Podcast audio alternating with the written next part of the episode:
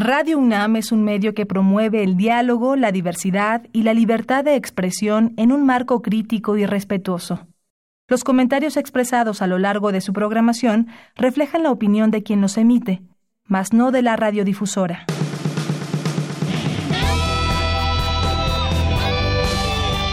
Prisma RU.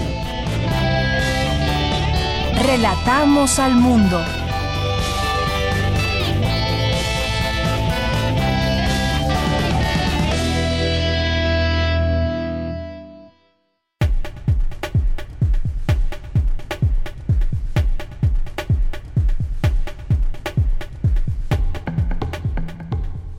Muy buenas tardes, bienvenidos al programa Prisma RU. En este día 23 de diciembre del año 2019, muchas personas ya se encontrarán de vacaciones, muchas personas que se estarán trabajando y hasta allá les mandamos un cordial saludo. Esto es Prisma RU y a nombre de todos mis compañeros de Prisma, yo soy de Yanira Morán y les tenemos preparado un programa el día de hoy con mucha información universitaria, nacional e internacional, entrevistas, no se lo pierdan. En este lunes 23 de diciembre. Desde aquí, relatamos al mundo. Relatamos al mundo. Relatamos al mundo.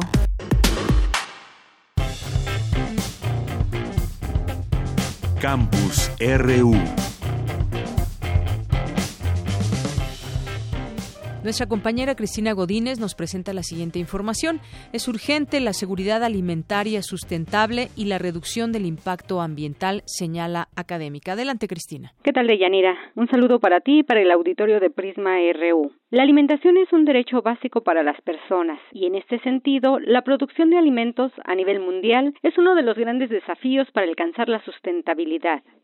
En nuestro país, en los últimos 50 años, el consumo por persona de productos animales se duplicó y la producción de esas mercancías aumentó, pero no solo por el incremento del consumo per cápita, sino por el crecimiento de la población y de las exportaciones. Pero el impacto por el gasto de estos recursos no es evidente, indicó María José Ibarrola Rivas, investigadora del Instituto de Geografía de la UNAM. La producción de alimento utiliza el 70% del consumo global de agua, es para la producción de alimento. El 40% del área total del planeta se usa para la producción de alimento. Se ha duplicado el nitrógeno en el ambiente. ¿Qué quiere decir esto? El ciclo global del nitrógeno se ha visto afectado gravemente por esto. Incluye varias cosas a nivel global, impactos ambientales a nivel global, como también a escalas locales, especialmente porque este impacto no es evidente o existe y existe gran desconexión entre el consumo y la producción de alimentos.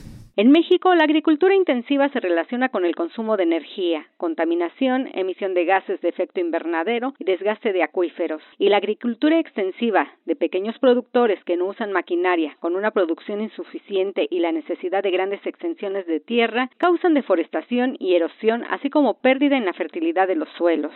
Otro problema es que el 14% de la población rural tiene desnutrición y al mismo tiempo se registra una pandemia de sobrepeso y obesidad con 70% de adultos y una tercera parte de los niños en esa situación. La académica señaló que su investigación tiene que ver con encontrar caminos que lleguen a la seguridad alimentaria sustentable, y eso se logra con la reducción del impacto ambiental, el entendimiento de la relación consumo-producción y con dietas sanas para toda la población. Por último, para un manejo sustentable, Ibarrola Rivas propuso el empleo del método de requerimiento de tierra para productos animales, un índice que señala la cantidad de tierra en metros cuadrados que se necesita para producir un kilo de alimento. Deyanira, este es mi reporte. Buenas tardes. Resaltan en la UNAM la importancia de que tanto hombres como mujeres se hagan conscientes de la desigualdad entre los géneros. De otra manera no podríamos avanzar. Mi compañera Dulce García nos tiene la siguiente nota. Al ofrecer la conferencia Feminismo, más allá del meme, mujeres y hombres conscientes de la desigualdad, la doctora Jenny Ortiz, académica del Instituto de Ciencias Físicas de la UNAM, dijo que actualmente no se sabe bien qué es el feminismo y que por eso es criticado. Señaló además que con el advenimiento de las redes sociales se ha creado más confusión. Añadió que el feminismo no busca privilegios para las mujeres, sino igualdad de derechos. Las mujeres también pueden ser machistas, por supuesto, y algunas defienden el sistema patriarcal. La mayoría de hombres y mujeres incurren o hemos incurrido en micromachismos. Este es un término que acuñó el médico y psicoterapeuta Luis Bonino y lo define como prácticas sutiles e imperceptibles que reflejan y perpetúan actitudes machistas y la desigualdad entre hombres y mujeres. Aquí nada más para darles un ejemplo, seguramente ustedes han caído en este, juega como niña, salta como niño. Entonces queda la pregunta abierta de si realmente somos todos machistas en realidad. La doctora Jenny Ortiz habló del reconocimiento de la igualdad de inteligencia y capacidades de las mujeres y de la necesidad de que haya una mayor participación de estas en la política. Y bajo el lema de hechos no palabras, junto a sus dos hijas forman la Unión Social, y, eh, Social y Política de Mujeres. Eh, este movimiento de 1905 a 1913, ah, porque además ellos impulsan una acción directa, ¿no? Entonces organizan huelgas, marchas, reuniones públicas y de 1905 a 1913 alrededor de 1.100 sufragistas son encarceladas. Eh, aquí en Latinoamérica se resalta la feminista Flora Tristán, peruana, escritora, que además eh, hizo grandes contribuciones a la naciente teoría feminista y además también apoyaba los derechos laborales de las mujeres. Este es el reporte. Muy buenas tardes. Prisma RU. Relatamos al mundo. Porque tu opinión es importante, síguenos en nuestras redes sociales, en Facebook como Prisma RU y en Twitter como arroba PrismaRU. Tu opinión es muy importante. Escríbenos al correo electrónico prisma.radiounam@gmail.com.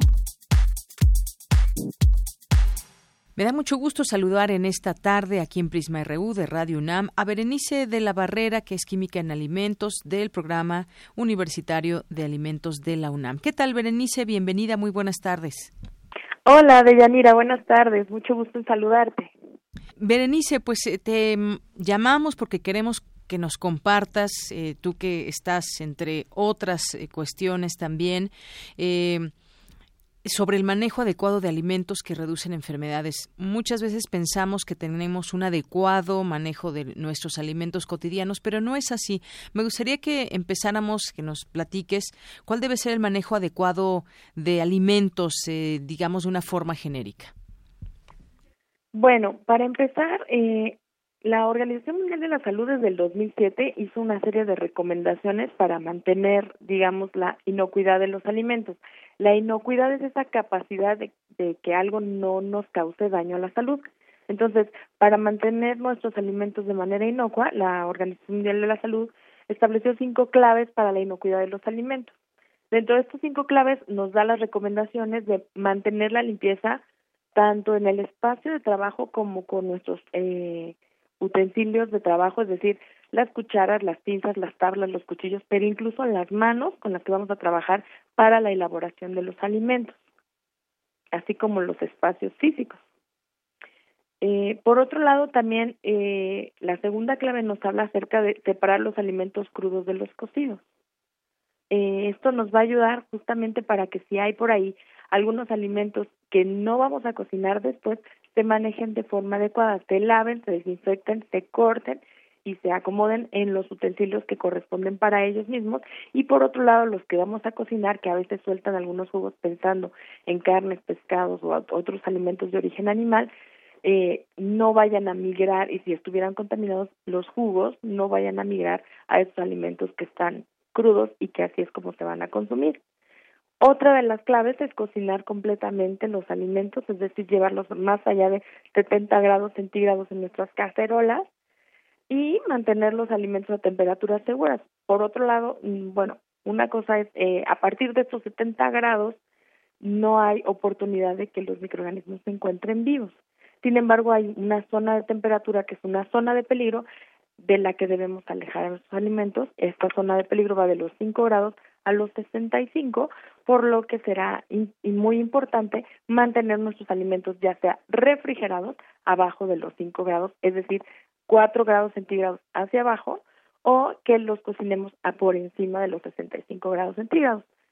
Y eh, la última clave de la inocuidad es utilizar agua y materias primas seguras, es decir, que cuando vayamos a cocinar siempre busquemos que tanto los vegetales como las frutas no presenten ningún signo ni de descomposición, ni de presencia de objetos extraños, ni de presencia de, de polvo, tierra o algo que pudiera contaminar los alimentos.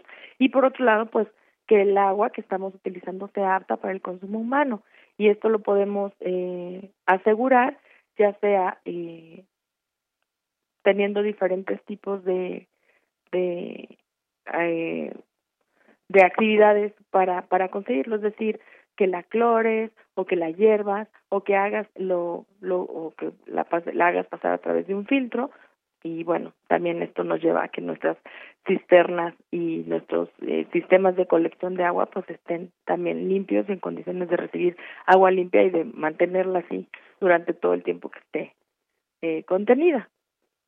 Y eh, Berenice, en este sentido, ¿nos suenan muy familiares todas estas, eh, todos estos elementos, todas estas recomendaciones o lo que debe ser un buen manejo de alimentos? ¿Nos suena eh, quizás eh, familiar tener limpios los utensilios, lavarnos las manos, el agua que se utiliza, la temperatura, quizás todo esto? Pero de pronto, pues no, no siempre comemos en casa o no siempre tenemos ese cuidado.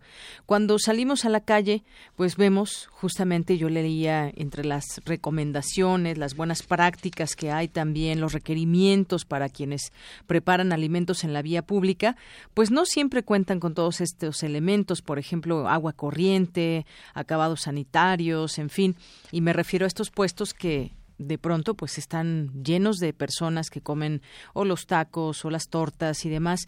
En este sentido, pues qué se puede hacer ante toda esta situación que vemos todos los días y que mucha gente justamente de ahí se ha enfermado, porque hay me parece cerca de 200 enfermedades que se pueden transmitir a través de pues de mal utilizar o mal manejo de los alimentos. Sí, así es, Yanira. Eh, los mexicanos tenemos mucho esa esa costumbre de comer en la calle y bueno, a veces es por gusto y otras tantas por necesidad, porque estamos con, con las prisas y de pronto no nos es posible eh, elaborar nuestros propios alimentos y, y consumirlos en nuestros hogares. Y bueno, tenemos una gran oferta de, de alimentos tanto en locales establecidos como en la calle, que pues hacen esta función de, sacarnos del apuro mientras estamos este, laborando. Eh, entonces, bueno, lo que la recomendación que tendríamos que hacer ahí, pues, es justamente fijarnos que estos establecimientos estén limpios. Lo ideal, pues, es que tengan paredes que estén cerrados, que no haya este acceso tan fácil del polvo y del, del aire de la calle, porque, pues, sabemos que vivimos en una ciudad que está súper poblada y que tenemos una carga de contaminación en el aire bastante alta y entonces pues lo, lo ideal sería que no estuvieran nuestros alimentos tan expuestos a este ambiente.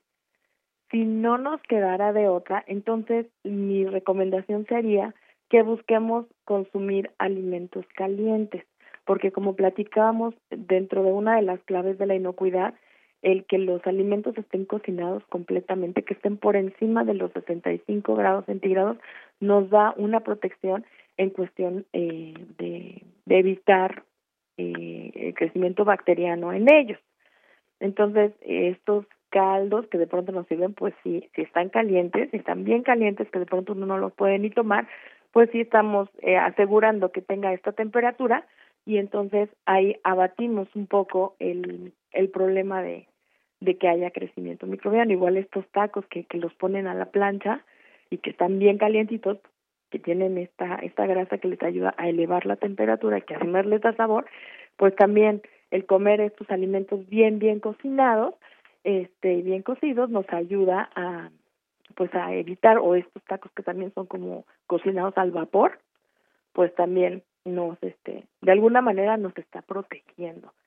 Eh, por otro lado, tenemos que eh, averiguar si la, los vegetales fueron manejados de manera adecuada. Esto es un poquito más difícil de ver porque de pronto una de las prácticas es que eh, los vegetales y las frutas y lo que utilizan eh, en, la vía pública, como no, como bien comentas, como no hay agua corriente, pues de pronto sumergen en una cubeta con agua, que quién sabe dónde sacaron el agua, este, las verduras para enjuagarlas, pero hacen como un reciclo del agua y entonces eh, limpian ahí los tomates para la salsa y los chiles para la salsa y luego los el cilantro este y entonces pues eso hace que la carga de, del agua, la carga microbiana, la carga de contaminantes se vaya incrementando.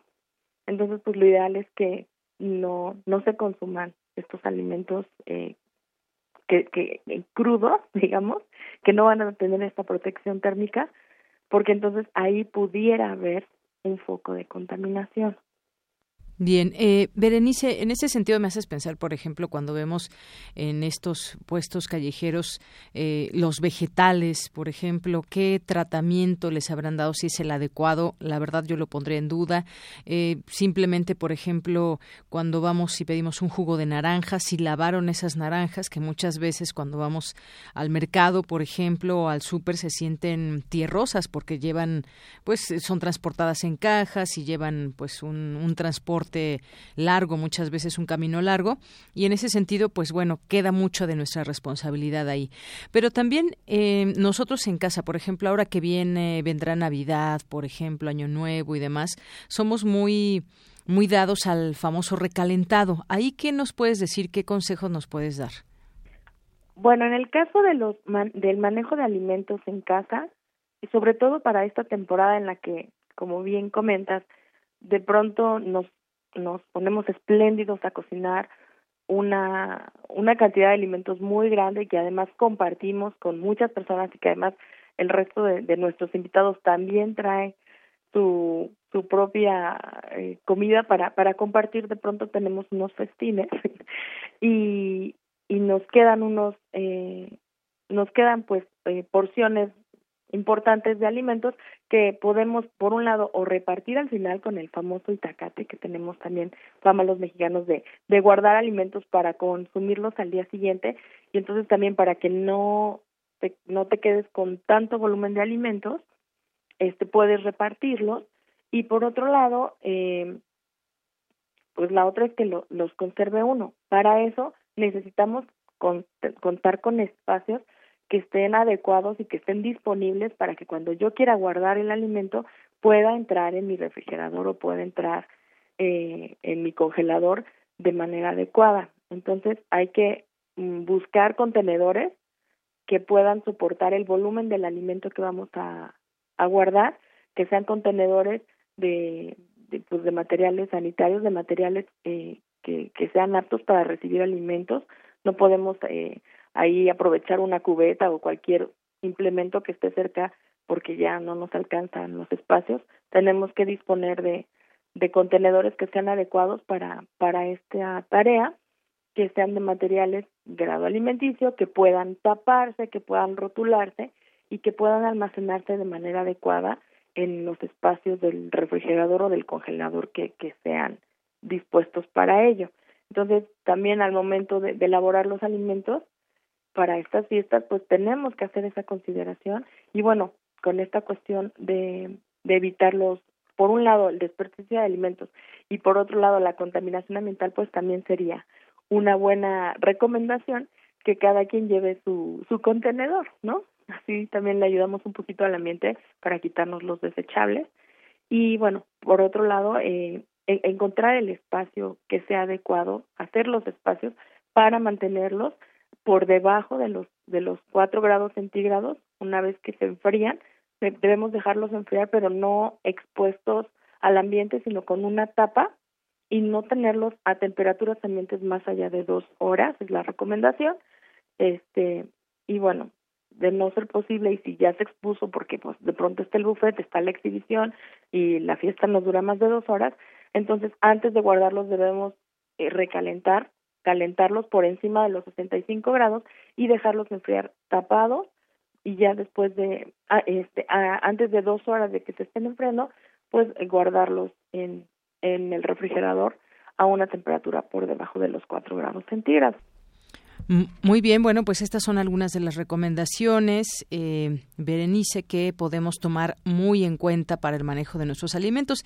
Y mencionabas al inicio la Organización Mundial de la Salud, y bueno, pues la organización afirma que eh, los alimentos transmiten más de 200 enfermedades y su incidencia es mayor en poblaciones con estado de salud frágil, por ejemplo, pues bebés, mujeres embarazadas, enfermos, ancianos. ¿Cuáles son las más comunes estas enfermedades que seguramente que nos esté escuchando alguna vez en tu vida, en su vida ha tenido alguna de ellas. ¿Cuáles son las más recurrentes? Pues mira, eh, en los datos que, que, que, presenta la Organización Mundial de la Salud, efectivamente nos indica que aproximadamente 600 millones de personas en el mundo se enferman por estas eh, enfermedades, tienen estas enfermedades transmitidas por alimentos. De esos 600 millones, 220 millones son menores de 5 años y desafortunadamente 96 mil mueren por causa de estas enfermedades. Obviamente las personas que están eh, comprometidas, eh, que su sistema inmunológico está comprometido o es frágil, pues son las que tienen más eh, oportunidad de, de tener problemas con estas enfermedades. Estamos hablando justamente de los niños, que son menores de 5 años, de los adultos mayores y de las personas que tienen comprometido el sistema inmune.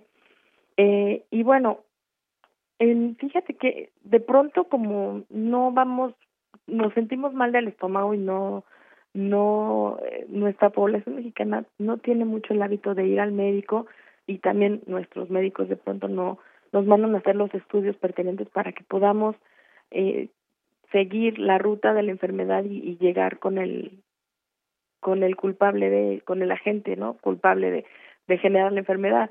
Eh, como porque no no hacemos esta estas pruebas de laboratorio para encontrar cuál es la causa, los agentes causales de estas enfermedades. Sin embargo, eh, pues es, es común que haya por ahí algunos parásitos como las amibas, como las eh, las las tenias, las famosas solitarias, eh, los gusanitos, los, las ascariasis también. Y bueno, también hay infecciones causadas por bacterias, como la salmonela. Y pues lo más importante es que hagamos este manejo adecuado de los alimentos con las temperaturas que, que hagamos este resguardo de alimentos también adecuado y que busquemos siempre que nuestras materias primas, o sea, nuestros ingredientes sean de la mejor calidad para que de esta forma podamos tener platillos de, de buena calidad también. Y algo también muy importante es que de pronto le echamos la culpa al que está vendiendo en la calle o o al, al anfitrión, pero nosotros de pronto llegamos de la calle, saludamos a todos de mano y no nos lavamos las manos antes de comer.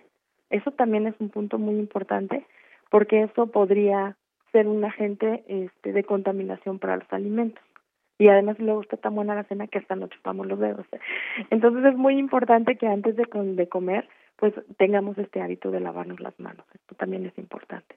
Muy bien, y si queremos este, chuparnos los dedos, pues debidamente antes, previamente lavarnos las manos, porque algunos platillos pues sí quedan de rechupete.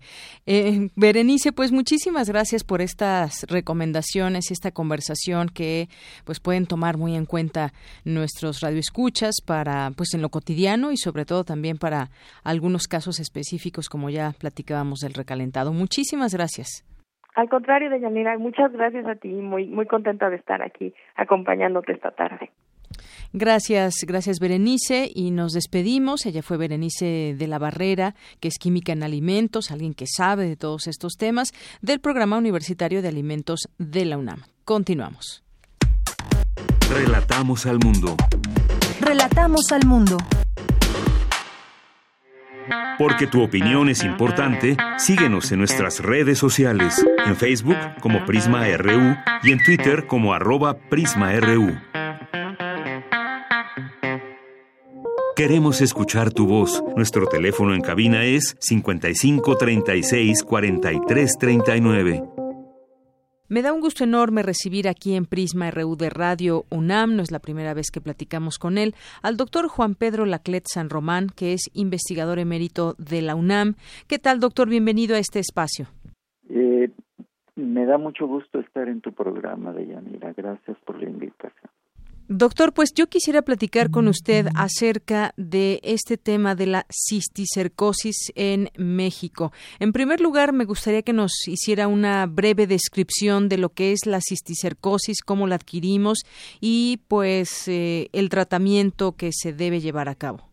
Sí, cómo no. Eh, la cisticercosis es una enfermedad parasitaria. Se debe a un organismo parásito que se llama Tenia solium que es un gusano aplanado, eh, que es comúnmente conocida como la lombriz solitaria. la famosa solitaria. Y para que se transmita esta enfermedad, se requiere la participación del ser humano y del cerdo. Entonces, eh, a nivel popular se asocia mucho la cisticercosis con el cerdo y esto es eh, correcto. Eh, lo que más nos preocupa de la cisticercosis es que el ser humano también se puede infectar con este con la larva de este organismo ocasionando la neurocisticercosis y esto eh, eh, resulta en una enfermedad altamente discapacitante que se llama neurocisticercosis. Afortunadamente en nuestro país eh, las aportaciones de los grupos de investigación y de los grupos en hospitales han disminuido drásticamente la prevalencia de este parásito, de tal manera que en la actualidad ya no se le considera un problema de salud pública. Y doctor, ¿cómo, cómo es que nos contagiamos? Se ha habido, eh, se ha dicho mucho que puede ser a través de los alimentos, como nos decía, pero ¿qué otra vía hay de infectarnos o de que tengamos o cómo no puede entrar a nuestro organismo la cisticercosis? El, el gusano adulto vive única y exclusivamente, o sea, la, la solitaria vive única y exclusivamente en el tubo digestivo del, del ser humano. Es 100% específico, no puede vivir en ningún otro lugar. Eh, y entonces el, el, el gusano adulto libera diariamente una gran cantidad de huevecillos, alrededor de un cuarto de millón de huevecillos que se van en las heces. Y digamos, eh, eh, esas heces pueden contaminar alimentos, de tal manera que cuando entran en contacto con el siguiente huésped susceptible, ya sea un cerdo o un ser humano, eh, eh, producen la enfermedad llamada cisticercosis. Entonces tenemos la teniasis en, ocasionada por el gusano adulto, que es exclusiva del ser humano, y la cisticercosis ocasionada por la larva, que puede presentarse tanto en el cerdo como en el ser humano. Y doctor, en este sentido, ¿dónde se presenta más la cisticercosis? ¿En zonas rurales, en zonas de, eh, de ciudad? E incluso podemos hablar de, de países, por ejemplo. Así es. Eh, en, primero en México, la, la cisticercosis en cerdos se presentaba sobre todo en las zonas porcicultoras del país los estados de Jalisco, Guanajuato, Michoacán, eh, etcétera, pero también en unas zonas altamente consumidoras de carne de cerdo, Oaxaca, eh, Yucatán, etcétera. Desde hace muchos años hicimos los estudios epidemiológicos y entonces teníamos una idea muy clara de la distribución geográfica de esta enfermedad en nuestro país. Actualmente dadas las medidas de, control sanitario que ya se han establecido, en parte eh, coordinadas por la norma técnica que investigadores universitarios y, y, investigadores del sector salud promovimos hace hace muchos años eh, ha disminuido la prevalencia de la cisticercosis y, y actualmente yo diría que solo tenemos una presencia significativa en zonas rurales, en distintos estados, por ejemplo el estado de Morelos, el estado de Guerrero. Doctor, el consumo de carne de, puerco pues es muy grande en un país como México y en este sentido, ¿qué recomendaciones nos daría a la hora de consumir eh, carne de puerco? Bueno, en, en condiciones urbanas, la inspección veterinaria ha mejorado muchísimo. Eh, insisto, en el establecimiento de normativa que ha controlado eh, la circulación de carne contaminada. Eh, de tal manera que consumir carne de cerdo es bastante confiable. Eh, ahora, para alguna gente que de todos modos se sienta insegura, hay una manera muy sencilla, cocer bien la carne. Eso es lo principal, o sea, nunca consumir carne de cerdo insuficientemente cocida. Y digamos, otra recomendación también sería que eh, se compre la carne de cerdo y se congele. Y en el momento de, antes de consumirla, se va a descongelar. Esto eh, le quita la viabilidad, mata al, al parásito. Entonces hay distintos eh, eh, procedimientos que se pueden utilizar. Hay que cocinar bien, hay que cocer bien la carne. Pero insisto, la inspección veterinaria en, en, las ciudades ya es eh, bastante confiable. Doctor, en este sentido, bueno, pues bien cocida la carne o congelarla, que esto es lo que también nos mm, podemos hacer a la hora de previo al consumo de carne. Y bueno, ¿qué, eh, ¿qué es lo que puede ocasionar síntomas la cisticercosis? Porque se puede llegar hasta la epilepsia, pero ¿qué otros síntomas se pueden tener en el ser humano? El síntoma más frecuente son cuadros tipo epilepsia. Eh, eh, esta persona en los pueblos que convulsiona eh, eh, muy frecuentemente era casos de cisticercosis. Eh, también se pueden presentar cuadros de dolores de cabeza que no remiten, que no se terminan. Depende de cuántos cisticercos y en qué parte del cerebro se localizan. Incluso, por ejemplo, se pueden presentar algunos casos de pérdida de memoria, de alteraciones de la conducta, pero sin lugar a dudas, los cuadros neurológicos más frecuentes son eh, tipo epiléptico y eh, hipertensión, dolores de cabeza que que cuesta trabajo eh, controlar. Ahora, ocasionalmente también se presenta la cisticercosis en, en en donde la presencia del parásito induce una respuesta inflamatoria que puede ocasionar la ceguera. Entonces, eh, estos son las presentaciones más comunes de cisticercosis en nuestro país.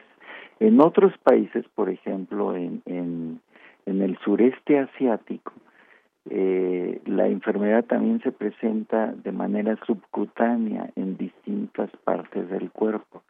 Las formas subcutáneas casi no aparecen en nuestro país. Y doctor, por último yo le preguntaría, porque ahorita nos dijo algunos síntomas que pueden, pues, eh, pueden ser parte de la cisticercosis, pero puede que no sean, como la, eh, la hipertensión. Hay gente que es hipertensa y no precisamente tiene cisticercosis, o gente que tiene epilepsia, pero que no precisamente tiene cisticercosis. ¿Es así? Afortunadamente, eh, en México se cuenta con una experiencia considerable, tanto diagnóstica como de tratamiento. Eh, por eso yo siempre digo que si uno se enferma quizá de cáncer, bueno, pues, pues si la gente pudiera tener los medios económicos, pues lo podrían tratar en Houston o en Buffalo, etcétera. Pero si uno se enferma de cisticercosis, lo mejor es quedarse en México. Aquí es en donde están los mejores especialistas y, y hay que ir a a centros hospitalarios, el Instituto Nacional de Neurología, el Centro Médico Nacional de la Raza, etcétera, pero en general la experiencia es bastante extensa en muchos otros hospitales públicos del sector salud. Entonces hay que ir a, a un hospital para que el médico especialista lo evalúe y se cuentan con métodos diagnósticos muy poderosos. La cisticercosis es un buen ejemplo de cómo la investigación científica eh, es muy útil para controlar un problema de, de salud, porque ya se cuentan con métodos diagnósticos inmunológicos e imagenológicos. Entonces, eh, eh, si uno va a un hospital, el especialista va a saber cuántos cisticercos tiene y en dónde están localizados y a partir de eso puede hacer un buen eh, diagnóstico y definir la estrategia de, de tratamiento, que a propósito también ya tenemos medicamentos que también se desarrollaron en México. Las principales aportaciones para el diagnóstico y control de esta enfermedad se han hecho en México. Y por último, doctor, ¿en qué consiste esta prueba para saber si tenemos cisticercosis o no? ¿Y qué porcentaje de mexicanos se calcula que tienen esta enfermedad? Eh, hay pruebas eh, inmunológicas que se practican ya desde hace décadas en nuestro país. Es una sencilla toma de sangre y se procesa la, la sangre. Ahora, cierta sintomatología pueden hacer decidir al especialista proceder directamente con la prueba imagenológica. Y para esto hay tomografía axial eh, computada o sea o, o, resonancia magnética nuclear que eso permite ya definir directamente eh, eh, en dónde y cuántos cisticercos tiene el paciente en nuestro en el cerebro y, y estos equipos están disponibles en, en una buena cantidad de, de centros hospitalarios estas son ya tecnologías de amplio uso en, en nuestro país muy bien, muy bien, doctor. Nada más eh, me faltó, eh, ¿qué porcentaje de mexicanos padecen la enfermedad? Eh, actualmente ya es un porcentaje relativamente bajo, eh, quizá de entre uno y mil y uno a diez mil. Sin embargo, en ciertas zonas rurales, nuestra propuesta de echar a andar una campaña de control de la enfermedad está sobre todo dirigida a zonas rurales, que es en donde la prevalencia puede aumentar 10 o 100 veces. Eh, mencioné antes en zonas eh, rurales de, de, Morelos o del estado de, de, de Guerrero, de, de Michoacán, etcétera. Muy bien, doctor, pues le agradezco mucho esta entrevista aquí en Prisma RU de Radio UNAM. Al contrario, muchísimas gracias por ayudarnos a difundir el conocimiento sobre esta enfermedad. Gracias. Fue el doctor Juan Pedro Laclet San Román, investigador emérito de la UNAM. Continuamos. Tu opinión es muy importante. Escríbenos al correo electrónico prisma.radiounam@gmail.com. Relatamos al mundo. Relatamos al mundo.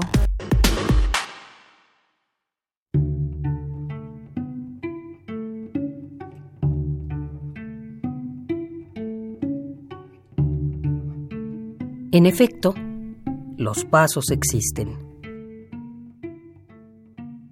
Vienen de la parte oscura de la tienda, aplastando muy suavemente la alfombra.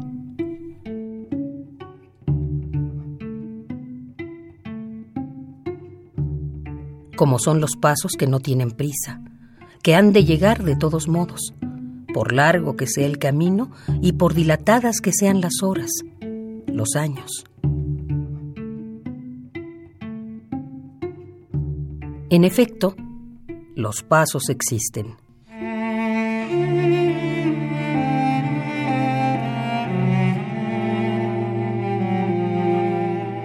Pasos de militar o de poeta, pasos de ciego, de mudo, de triunfador, de muerto.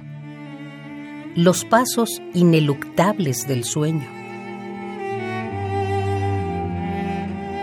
Nada más que habría que saber de dónde precisamente vienen, porque es muy poco decir que vienen de la parte oscura de la tienda. Parece una tomadura de pelo, sobre todo si no hemos acabado de recorrerla, si no sabemos qué hay más allá de estas estanterías que con mucha menos luz que la de la entrada muestran las mercancías más plurales y abigarradas. Ahora resulta que hay de todo, aunque casi no se ve.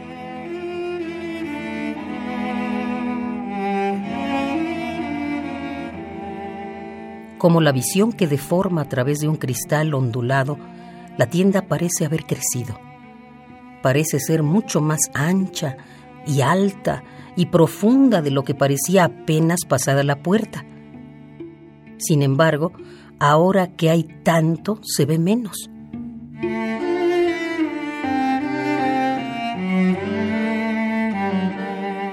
¿Qué es tanto? ¿Cómo es eso de que ahora que hay tanto? Pues con decir que hay cascadas, ferrocarriles, una feria, un sombrero hongo suspendido en el aire, una dotación de ladridos de perro, un paseillo de tarde de toros con todo y su garbo, sus personajes y su ambiente, un gasto hecho con el dolor de la avaricia.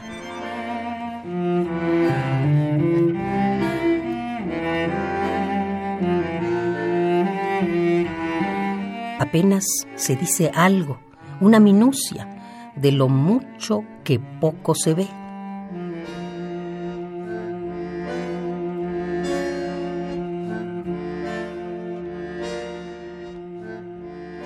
Los pasos persisten. Son tan ciertos como todo lo demás, aunque no los veamos, como las cosas que sabemos que están allí acomodadas unas y en impresionante desorden otras. Claro que su aparición no es definida, o por lo menos no es tan definida como puede ser lo que se ve y se ofrece al tacto y posee un olor, un sabor y una densidad determinadas. y sobre este conglomerado de cosas, los pasos. Los pasos continúan su lento, lento avance. O dicho de otra manera, se oyen pasos. Se oyen pasos. Alejandro Aura.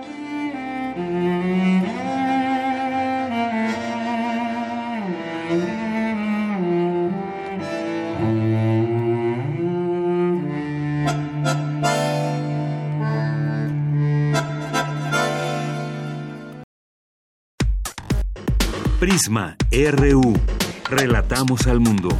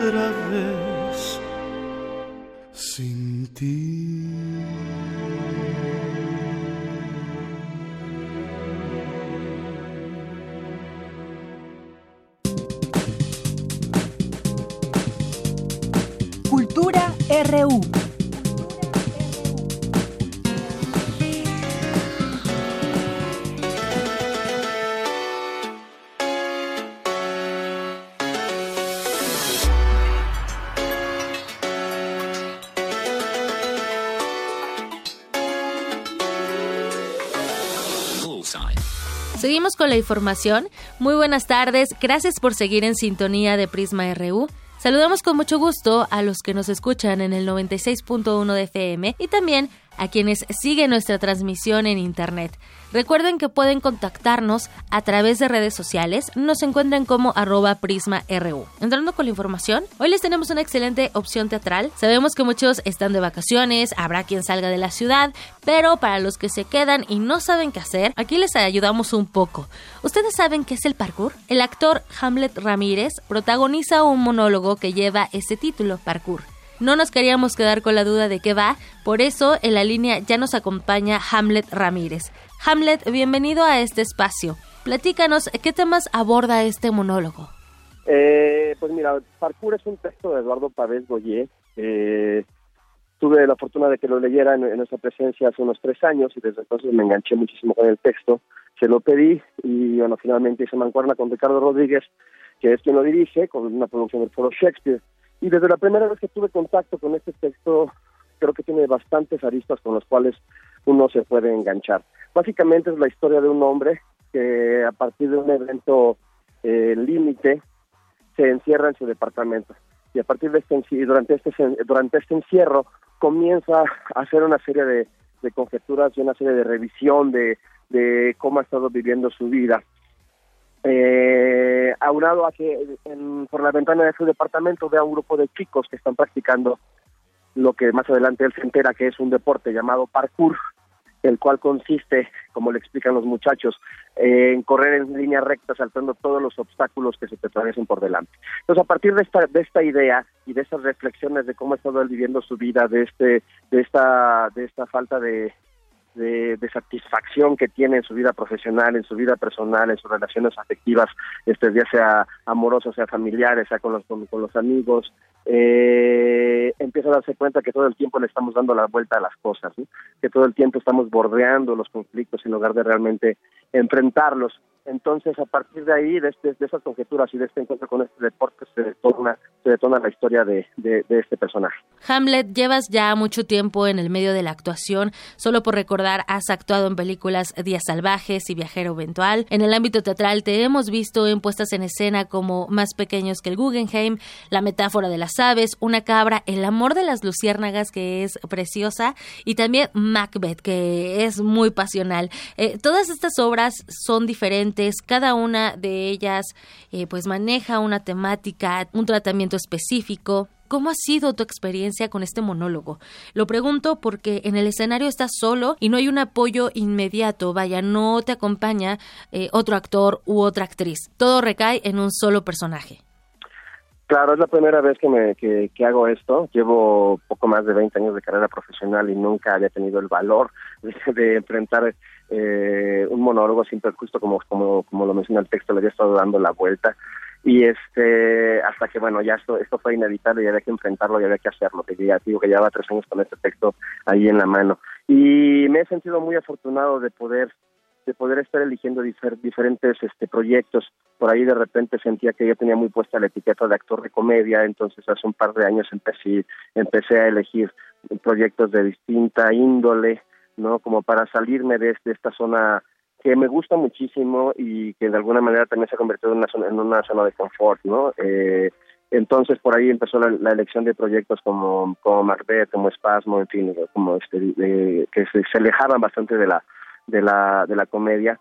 Parkour, sin embargo, eh, que, que, además siento que es un fenómeno que sucede con la dramaturgia de Eduardo Pavés Goyé, eh, donde la mitad, la primera mitad del texto, la gente se va se va enganchando con el humor ácido que tiene este personaje. Entonces, eh, estoy haciendo una comedia, una comedia bastante oscura, la mitad del texto, y después cuando, cuando estas reflexiones que son de repente en todo el ambiente, en todo lo exterior de este personaje, después de la mitad del, monólogo comienza a adentrarse en sí mismo, es entonces donde empieza a tornarse la cosa muchísimo más oscura y podemos, comenzamos a alejarnos sí, de, de, de, estas risas para entonces empezar a recibir los tragos amargos de este personaje. La verdad me he sentido bastante cómodo, creo que el trabajo que se hizo con Ricardo Rodríguez en la dirección, con con Natalia Sedano en, en el diseño espacial, iluminación y de vestuario, con la multimedia que hace Miriam Romero y con la música que ejecuta en vivo Lalo Villegas, creo que se genera una atmósfera digo bastante bastante efectiva bastante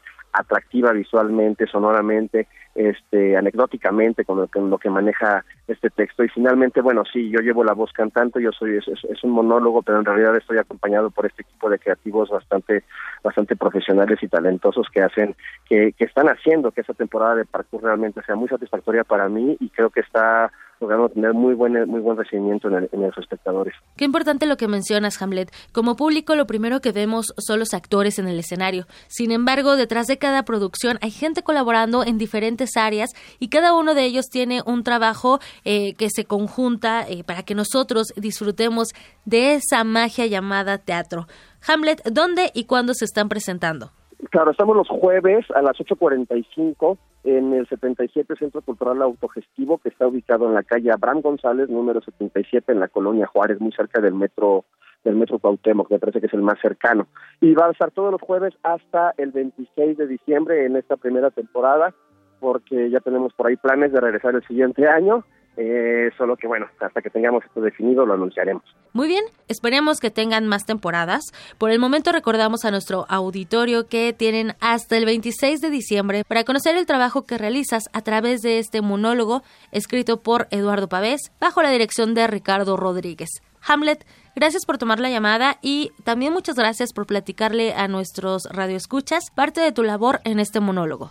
Tamara, muchísimas gracias a ustedes por el espacio. Muchísimas gracias. Hasta luego. Amigos, él fue Hamlet Ramírez, protagonista de Parkour. Les deseo que tengan una excelente tarde hasta que llega la información cultural de hoy y los invitamos a que sigan con nosotros porque tenemos más información.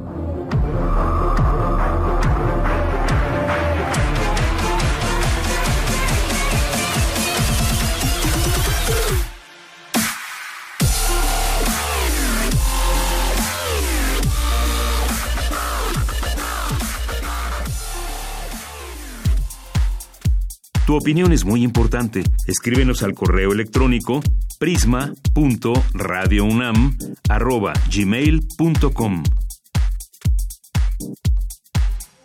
Queremos escuchar tu voz. Nuestro teléfono en cabina es 55 36 43 39.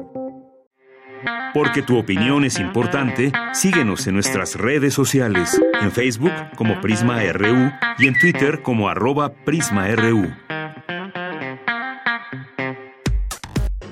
Prisma RU. Relatamos al mundo.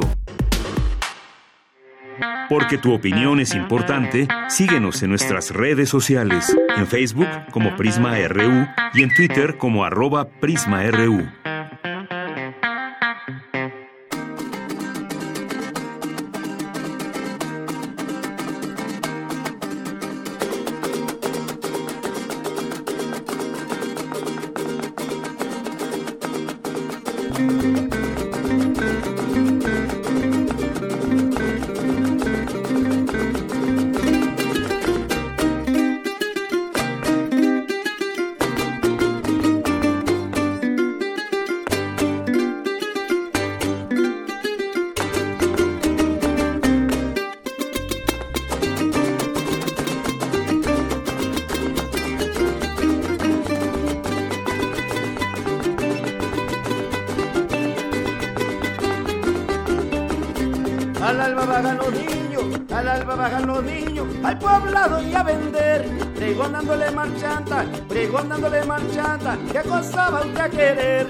Panadero gritando, el panadero gritando, traigo la pasta y bolillo, también traigo el ojo de pancha, también traigo el ojo de pancha y empanada de membrillo, pregón, marchanta, pregón. Los niños vendían antes la verdad se veía bonito. Mas se nos fueron pasando los tiempos pregoneritos.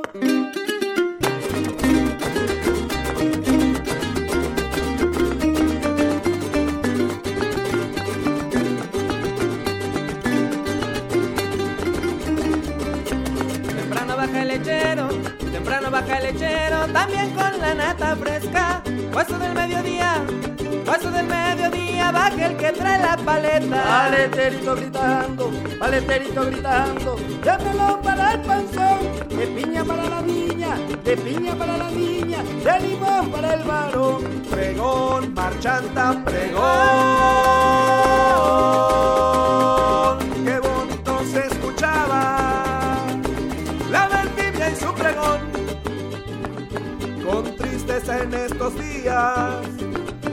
Se perdió la tradición.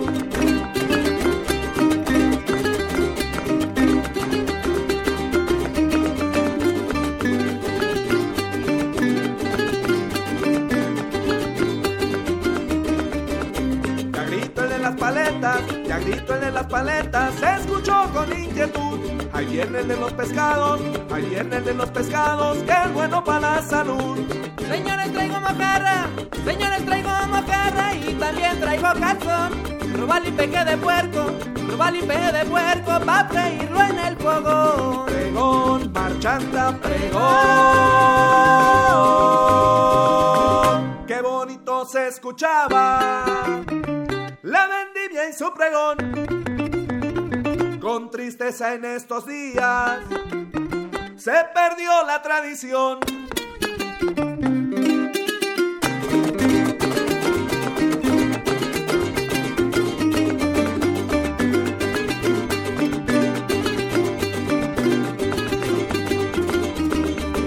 En la huerta de Dios en la huerta de Dios chico, hay chaviote y estropajo, papaya y el pescadito, papaya y el pescadito, para todos que es un relajo. Los niños vendían antes, los niños vendían antes las torrejas y alfajores, así como los ganates, así como los ganates y manjares de sabores. Pregón, marchanta, pregón.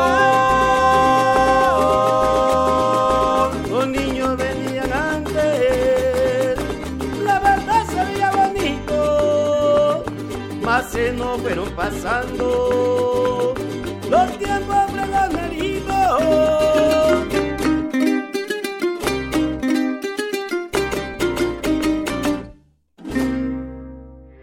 Porque tu opinión es importante, síguenos en nuestras redes sociales, en Facebook como Prisma RU y en Twitter como arroba PrismaRU.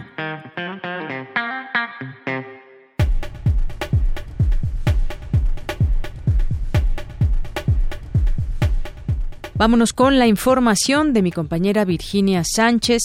Eh, estudiantes politécnicos crean dron para localizar a víctimas de inundaciones, sismos e incendios. Adelante, Vicky. Hola, ¿qué tal, Deyanira? Muy buenas tardes a ti y al auditorio de Prisma RU.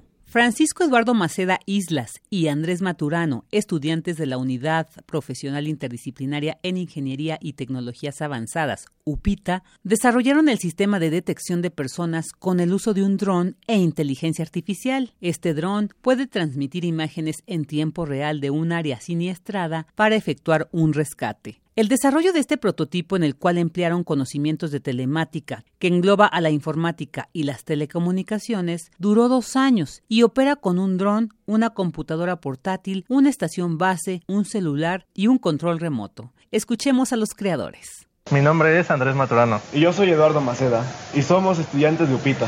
Nuestro proyecto es un sistema de detección de personas con el uso de un dron e inteligencia artificial. Consiste básicamente en un dron al cual se le carga una ruta predeterminada y vuela sobre un área de siniestro o un área de emergencia. Esto con el propósito de que usando inteligencia artificial va a detectar personas que se encuentren en esa área y que estén tiradas. Eh, cuando se detectan estas personas se envía una aplicación móvil, la ubicación y la situación de estas personas. Este tipo de tecnología se puede usar tanto en temblores como en incendios, como en inundaciones. La cuestión de aquí es que puede detectar a las personas que se encuentren bueno, en tiempo real. Los politécnicos detallan que la idea para crear este sistema surgió tras el sismo del 19 de septiembre de 2017, pues mientras cursaban la materia de metodología, encontraron que en este tipo de siniestros es de vital importancia la localización oportuna. Además, Puede ser más amplia la utilidad de este prototipo. Es tecnología nueva hecha en México. Señalaron que algunos aditamentos fueron adquiridos como los motores del dron, pero la mayoría de las partes del sistema, como la arquitectura y la estación base, fueron desarrolladas totalmente por ellos. Asimismo, destacaron que el diseño del sistema de detección de personas puede ser escalable y ahora buscarán implementar cámaras térmicas al dron, así como sensores de calor para que mejore el nivel de localización de las víctimas. Hasta aquí la información. Muy buenas tardes. Nos vamos con la información. Además de la gran diversidad biológica natural, México es uno de los cinco centros de desarrollo de cultivos en el mundo. Da a conocer el investigador José Sarucán. Mi compañera Cindy Pérez Ramírez nos tiene esta información. Es un gusto saludarte, Deyanira. Muy buenas tardes. En el cuarto encuentro, Libertad por el Saber, con motivo del aniversario de los 500 años de la llegada de Hernán Cortés a costas mesoamericanas y el inicio de la Guerra de Conquista, Eduardo Matos Moctezuma, doctor honoris causa por la UNAM, aclaró las causas determinantes para que cayeran las ciudades de Tenochtitlán y Tlatelolco. El arqueólogo enfatizó la participación de Jerónimo de Aguilar y la Malinche y dijo que los grupos veracruzanos costeros estaban bajo el control de Tenochtitlán, estaban sujetos primero militarmente y luego con un tributo y estaban agobiados por la imposición, por eso apoyaron a Cortés. Yugo que era bastante eh, fuerte. Se les imponía, según la región, una serie de entregas, eh, se dice que cada 80 días, de productos y otros elementos, ¿no? Eh, sartas de collares, ¿verdad?, con de piedras verdes, plumas. Entonces, imagínense ustedes un ejército que pierde a sus máximos generales, ¿no? Este, primero a, Moctezuma, segundo a Cuitláhuac. Entonces, tienen que nombrar un tercer Tlatuani que va a ser Cuauhtémoc. Vemos pues cómo al perder el mando de sus gentes y demás, eh, debe haber sido un golpe muy fuerte. En cambio, el bando español estaba, en primer lugar, no había perdido prácticamente hasta ese momento a sus capitanes y además venían imbuidos de un interés por, eh, digamos, un tanto aventurero de ganar prebendas ante la corona con sus acciones, ¿no? Entonces van a acudir precisamente al elemento militar, a la guerra, para lograr tierras para la corona, salvar almas también y conseguir oro. El investigador, autor de la obra de Muerte a filo de obsidiana, recalcó la capacidad estratégica de Cortés que pensó en el cierre de las principales calzadas de Tenochtitlán, la suspensión de suministros y agua potable y el uso de bergantines. Y se dice que eran miles y miles de canoas indígenas que atacaban, ¿verdad? Pero cada bergantín traía un, cañón, ¿verdad? Y eh, marineros experimentados, en fin, y pues se iban sobre las canoas y demás, ¿no? Pero en cuanto al número de soldados, con este otro mito de que eh, mil españoles o los que sea conquistaron, eh, fueron, fueron a conquistar a miles y miles de indígenas, pues no, eran dos ejércitos formidables, ¿verdad? Era una fuerza de cerca de 70.000 soldados, ¿verdad?, contra el mexica que defendía su ciudad. Entonces, claro, el elemento de no tener agua, de no tener alimento, de estar en ese aspecto no eh, arredró para nada a las fuerzas mexicas. Ahí tienen en las cartas de relación, se habla de 67 mil eh, muertos en combate, 50 mil por hambre. Estas razones les daba un ímpetu diferente que el mexica. O sea, ellos venían a atacar, el mexica estaba a la defensiva. Deyanira, como señalaba el doctor Eduardo Matos Moctezuma, fueron cuatro causales las que concluyeron con la caída de Tenochtitlán y Tlatelolco, las psicológicas, económicas, militares y de salud. Por ejemplo, en las psicológicas incluyó los presagios que tuvo el pueblo mexica, como la aparición de un cometa, el incendio de un templo, la presencia de aguas turbulentas, la aparición de personajes de dos cabezas, una grulla con un espejo en la cabeza y la leyenda de la Llorona. Hasta aquí la información. Muy buenas tardes. Relatamos al mundo. Relatamos al mundo. Porque tu opinión es importante, síguenos en nuestras redes sociales, en Facebook como Prisma RU y en Twitter como arroba PrismaRU. Me da mucho gusto recibir esta tarde aquí en Prisma RU de Radio UNAM a la doctora Marta Lidia Macías Rubalcaba, que es investigadora del Instituto de Química. ¿Qué tal, doctora? Bienvenida. Buenas tardes. Buenas tardes. Doctora, pues quisiéramos platicar en esta ocasión con usted acerca de lo que han investigado desde el Instituto de Química referente a eh, las hortalizas con hongos, cómo se, entre ellos pues está el jitomate, por ejemplo, que han hecho y que han venido descubriendo científicos de la UNAM y entre ellos está usted. Me gustaría que nos platicara eh, de qué se trata este proyecto, qué es lo que han encontrado en estas, eh, en estas plantas, en estas hortalizas. En años recientes, en mi grupo de investigación, hemos estado enfocados en el estudio de los metabolitos secundarios que producen plantas que habitan en zonas de alta diversidad. Esto es porque nos han permitido aislar microorganismos que son capaces de producir una enorme variedad de compuestos químicos y que son de amplia aplicación no solo en la industria agroquímica, que es el objetivo principal de nuestra investigación, sino también en la industria farmacéutica. En el caso particular de los proyectos que llevamos a cabo en el Instituto de Química, tenemos diversos hongos capaces de producir compuestos orgánicos volátiles y no volátiles. Los compuestos no volátiles nos han permitido proponer a muchos de estos microorganismos como agentes de control biológico. Es decir, van a ayudar a proteger en los cultivos, principalmente post cosecha, del ataque de patógenos. Un ejemplo importante es el jitomate, que es muy atacado por un microorganismo llamado Fusarium oxysporum. Muy bien, doctora. Y en este sentido, lo que han encontrado, esto que está atacando al jitomate en particular, eh, de, ustedes han desarrollado agroquímicos de origen natural y que esto, pues, eh, tiene menor impacto ambiental eh, y toxicológico y además inhiben el crecimiento de manel, malezas y microorganismos fitopatógenos que atacan cultivos. Esto me imagino pues les ha llevado mucho tiempo, muchas pruebas. ¿De qué, de qué tamaño es lo que, eh, lo que han ustedes, digamos, desarrollado y cómo podría implementarse en nuestro país?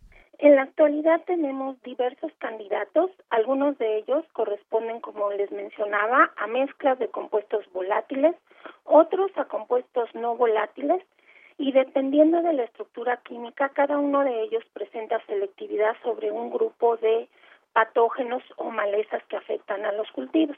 Algunos tienen ya avances muy importantes hasta mecanismos de acción sobre blancos de acción selectivos, en el caso de herbicidas, en el caso de fungicidas o de homicetos.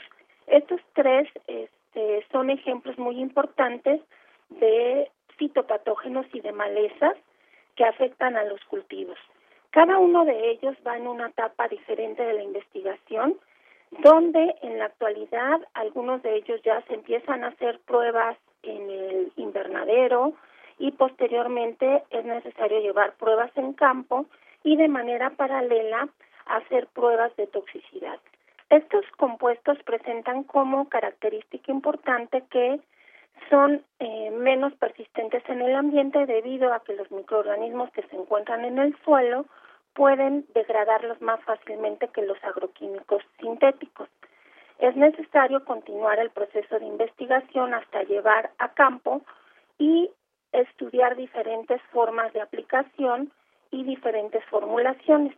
La investigación requiere tiempo exactamente igual que el desarrollo de un fármaco, hasta que pueda ser ocupada ya a nivel industrial. Y doctora, en este sentido también me gustaría eh, preguntarle, sabemos que la agricultura se enfrenta a distintas pérdidas importantes por ataque de plagas y esto es justamente lo que le preguntaba, de qué tamaño es esto y cómo se puede aplicar en, en nuestro país, porque además se estima que hay más de 5 millones de especies de hongos. ¿Cuáles son los más, los más, digamos, los que ustedes están previendo atacar y que se dan más en, en los, en los jitomates? No solamente estamos enfocados al estudio de los microorganismos que afectan tomate. Tenemos una amplia gama de microorganismos fitopatógenos que afectan cultivos de interés en nuestro país, como son eh, todas las hortalizas, este, jitomate, maíz, todos los cultivos de consumo básico y en general todos los cultivos son afectados por microorganismos. Entonces, nuestra investigación va enfocada en todos aquellos que tienen muchos, muchas hospederas, como son Alternaria, Fusarium y diversos este, homicetos como Phytophthora parasítica o Capsicum, los cuales afectan básicamente a los chiles, a las calabazas, a los pepinos. Ahora bien, es muy importante que continuemos con la investigación porque justo como me mencionaba, la problemática no solo es en nuestro país, es una problemática a nivel mundial, donde sí existen los agroquímicos sintéticos para poder combatir todos estos problemas. Sin embargo, como bien sabemos, ocasionan graves daños toxicológicos, graves daños ambientales. Es por esto que es fundamental buscar una alternativa. Uno, por las pérdidas tan grandes que hay en la agricultura en la actualidad y dos, porque al igual que como sabemos en la medicina hay problemas, hay estadísticas que nos informan que para dentro de 10 o 20 años la población va a sufrir de enfermedades como cáncer, como SIDA, en un incremento potencial. Lo mismo ocurre en la agricultura. En la agricultura si no se hace algo, las pérdidas de los cultivos cada vez van a ser más grandes, porque con lo que podemos combatir hoy en día, que son los agroquímicos sintéticos, están ocasionando ya muchos problemas toxicológicos y eh, las especies blanco están siendo resistentes a estos tratamientos. Aunado a esto, hay un crecimiento exponencial de la población que genera todavía mayor preocupación a nivel mundial al respecto de tener alternativas a los agroquímicos de origen sintético. Y estos básicamente provienen de fuentes naturales. Y como comentaba al inicio, una de estas fuentes naturales que tiene gran impacto en la agricultura son estos microorganismos endófitos. Los endófitos son hongos que están dentro de las plantas hospederas estableciendo una relación de antagonismo en equilibrio, es decir, el hongo está ahí sin hacerle daños, las plantas no muestran daños aparentes de enfermedad, pero al estar ahí adentro ellos están obteniendo nutrientes de sus hospederas, están en muchos de los casos protegiéndolas del ataque de patógenos o del ataque de herbívoros. Es por esto que el aislar estos microorganismos nos permiten a nosotros tener una fuente inagotable de productores de moléculas con amplia aplicación en el campo de la agricultura. Muy bien, eh, doctora, pues creo que nos queda nos queda claro todo esto que están haciendo desde la universidad, estos avances de esta investigación que nos comenta de qué se trata y además que ha sido financiada por el programa de apoyo a proyectos de investigación e innovación tecnológica de la UNAM y el Consejo Nacional de Ciencia y Tecnología. Además, bueno, pues todo esto está ligado a la ciencia y nos parece importante conocerlo porque es muy fácil de pronto ir al mercado, ir al supermercado y tomar estos eh, jitomates o algunas otras alimentos, pero no sabemos qué hay detrás de todo y qué hay detrás también, qué hay en los esfuerzos que desde la UNAM se hacen para eh, pues revertir todo ese tema de hongos o patógenos que puedan em, perjudicar a la salud de las personas. Pues muchas gracias. ¿Y algo más que quiera agregar, doctora? Muchas gracias a ustedes y bueno, ya por último, justo como comentaba, nosotros traemos los jitomates del mercado, sin embargo, no somos conscientes de todos los agroquímicos que ya vienen ahí en los frutos que consumimos día a día. Y por lo cual pues es importante seguir en la investigación que estamos llevando aquí en el instituto para mejorar estos efectos toxicológicos. Y por último, yo le preguntaría, doctora, ¿cuál es la recomendación donde adquirir, por ejemplo, estos eh, alimentos? Ahora, pues se estila mucho los huertos urbanos o incluso en algunos lugares de Xochimilco directamente con quien los, quienes los cosechan, los cultivan. ¿Cuál es la recomendación que nos, nos deja?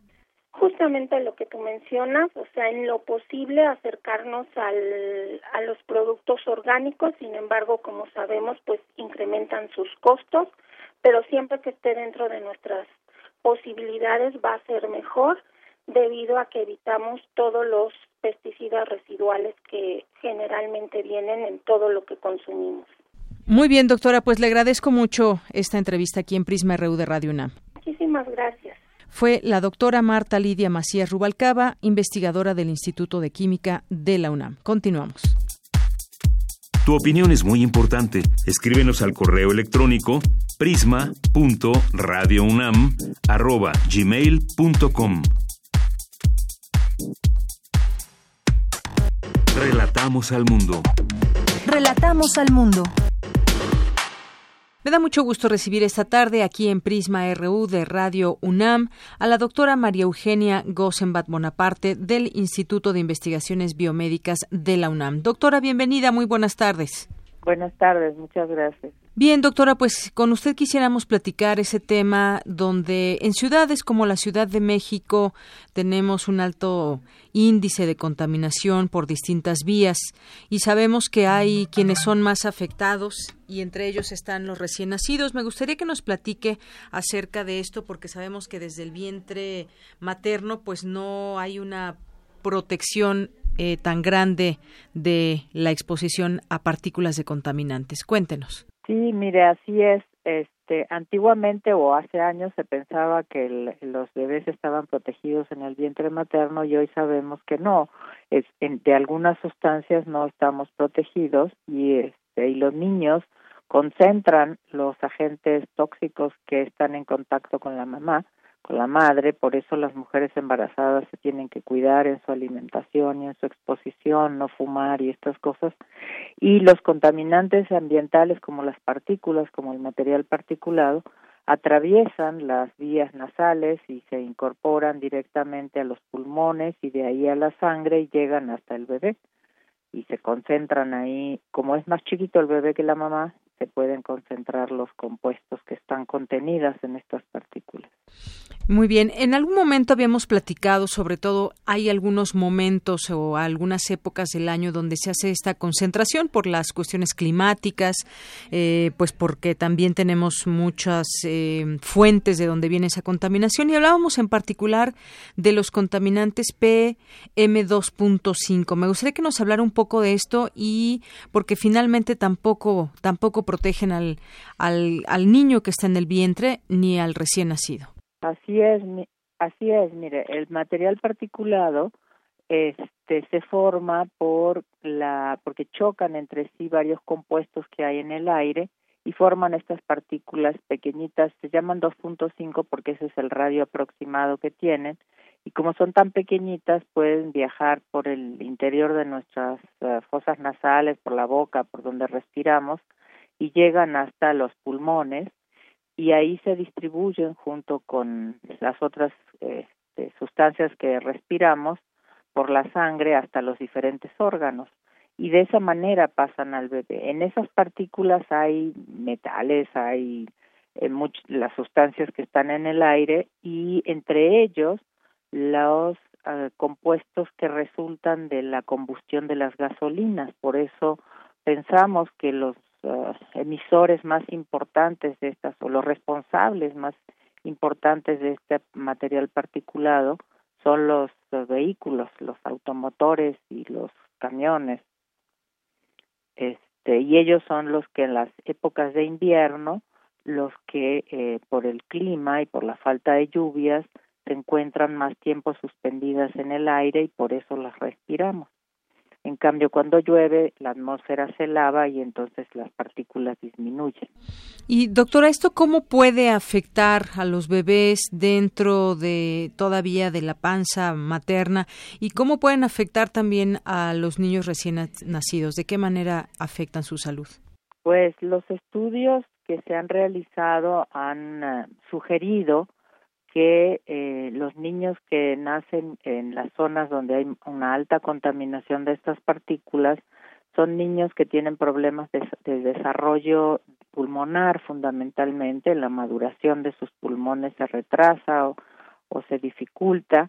Y este y lo que pasa es que son eventos que eh, y que pueden tener impactos en la salud eh, cuando son adultos este, pero como son fenómenos que se están estudiando recientemente, probablemente en algunos años sabemos, podremos saber con más certeza eh, qué otros eh, tipos de padecimientos se han este, desarrollado, ¿no? Y en este sentido, doctora, ¿qué se, ¿qué se recomienda? Por ejemplo, una mujer embarazada que vive en una ciudad como la Ciudad de México, en un momento donde se habla de que están suspendidas estas partículas PM2.5, ¿qué, ¿qué se recomienda hacer? Yo diría este, yo pensaría no exponerse al tráfico, no se acuerda que hay este alertas atmosféricas de no salir a hacer ejercicio a determinadas horas sería lo más recomendable para no estar respirando estas partículas. Y en este sentido también, por lo que leo de esta derivado de esta investigación que ustedes hacen, todo este grupo de, médicos, también es que han encontrado partículas en el cordón umbilical y esto, pues evidentemente hace o da cuenta de que algo está pasando directamente al recién nacido y que ni la eh, toda la protección que se tiene, la placenta y demás son suficientes para que no llegue el contaminante al, al bebé. Sí, así es, se, se han mostrado en, estudios, no, no los hechos aquí en México, sino en otros lados del mundo. Le, le repito que en México sí los niveles son elevados, pero en China y en India son aún más elevados y estudios realizados en esos países este, en las placentas se han visto en la placenta que no quiere decir en el bebé se han recuperado partículas no y demostrando exactamente que pasan a través de la sangre materna y de las este, sí de los tejidos maternos pasan las partículas directamente al bebé. Las consecuencias en la salud a largo plazo pues no son eh, conocidos claramente, les digo lo de los, la afectación al desarrollo pulmonar, hay estudios que sugieren que estos niños tienen no tienen problemas de aprendizaje, que les cuesta más trabajo estudiar, pero eh, como le digo son estudios iniciales y lo, el tiempo dirá qué ocurre con, con estos niños también debemos este, destacar que no solamente los niños, sino también los adultos están este, en contacto con, con estas partículas y este, también les afecta a la salud a los adultos y, y, a, y, a, y a los ancianos. ¿no? Y aquí quizás lo más difícil, doctora, como usted bien dice, es que pues a largo plazo no se sabe exactamente también o cómo se puede dar este seguimiento de qué eh, perturbaciones o enfermedades a largo plazo se pueden desarrollar. En el caso que nos mencionaba de China e India, ¿sabe usted si hay algún estudio que revele eh, pues alguna situación en particular con niños que nacen recientemente y que estén expuestos a todos estos contaminantes? Sí, los efectos, como les mencionaba, este, son estos de problemas en el desarrollo eh, psicomotor, este, en, el, en, el, en, en problemas de, de, aprendizaje, de memoria en las escuelas eh, y, y, problemas de, de asma este, y, neurológicos en general. Este, pero, como les digo, la, la exposición de ellos es mucho más elevada. Exactamente, eso es mucho más elevada. Aquí, digamos, en una ciudad con las características de, de, esta Ciudad de México, digamos que evitando estos consejos que nos da de no exponerse al tráfico durante mucho tiempo, estar eh, atentos a las alertas que se puedan emitir, quizás esto pueda, pueda menguar de alguna manera y que los, y que los bebés no tengan mayor afectación. Sí, por supuesto. Yo pienso que sí, porque eh, de esa manera van a estar menos expuestos a las partículas los los bebés. Eh, es muy importante este, que, las mujeres embarazadas se cuiden en ese aspecto y, eh, y, se expongan lo menos posibles al, al, aire contaminado cuando eh, se mencionan las alertas de la Ciudad de México, ¿no? Por ejemplo, los niveles que tuvimos este invierno, pues fueron muy altas, ¿no? Este, entonces hay que protegerse y de no de no exponerse a estos niveles elevados de contaminación por las consecuencias que pueda traer a futuro en los niños. Muy bien, y pues en este sentido nos hablaba de algunos de estos efectos que puede ser el desarrollo psicomotor, asma, enfermedades crónicas y demás que finalmente pues tienen un proceso y tienen eh, pues tal vez digamos una una cura o una eh, un control de las mismas. Sin embargo, pues tratar de evitarlo sería lo mejor en este sentido, la prevención. Y en este sentido me parece, no sé usted, que no hay tanta información al respecto. Definitiva, definitivamente es necesario, justamente es la prevención lo fundamental. Sabemos hoy en día que la contaminación ambiental, no solo de la atmosférica, sino los contaminantes ambientales, son los responsables de más muertes al año que cualquier enfermedad transmisible, sea tuberculosis, sida, este, malaria, etcétera, ¿no? Entonces, la, la prevención de no exponernos a estos contaminantes, de, de, de, de, cuidar nuestra salud, este, cumpliendo las, las recomendaciones de la Secretaría y pedirle a las autoridades de salud que emitan estas este, recomendaciones para que la gente no se exponga, maneje la basura de manera adecuada, no este no eh, eh, se ponga en contacto con, con sustancias tóxicas, maneje los plaguicidas, los pesticidas que usa en el hogar con cuidado, etcétera. Esas recomendaciones protegerían muchísimo la salud y la vida de, de, de nosotros, ¿no? De todos los mexicanos. Bien, y esta recomendación se extiende también a adultos mayores, por ejemplo, pero claro, no podemos dejar de, respirar, es, es, un acto que, pues bueno, no, no duraríamos ni, ni minutos sin poder respirar, pero en este sentido, pues viviendo en una ciudad como esta, se prevé quizás que si seguimos con estos índices podamos tener mucho más efectos en nuestro sistema respiratorio que generaciones anteriores? supuesto, definitivamente. Definitivamente las enfermedades respiratorias, el cáncer de pulmón y estas cosas y las enfermedades cardiovasculares, porque la, la exposición a partículas también está asociado en los adultos a problemas cardiovasculares, a infartos, a, aterosclerosis. Entonces, porque se depositan en las arterias y en los vasos circulatorios y forman estas placas.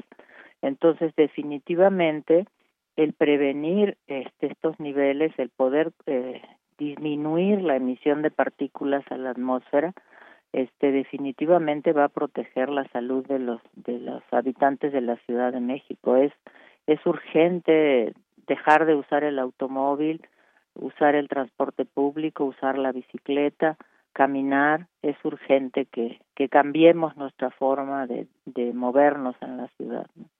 Muy bien, doctora, pues es urgente que tengamos conciencia, me parece que es lo primordial para saber que esto, este tema de la contaminación nos está enfermando. Pues doctora, le agradezco mucho estos minutos en Prisma RU de Radio UNAM. Al contrario, muchas gracias a ustedes. Fue la doctora María Eugenia Gossenbach Bonaparte del Instituto de Investigaciones Biomédicas de la UNAM. Continuamos. Relatamos al mundo. Relatamos al mundo. Porque tu opinión es importante, síguenos en nuestras redes sociales, en Facebook como Prisma RU y en Twitter como arroba PrismaRU.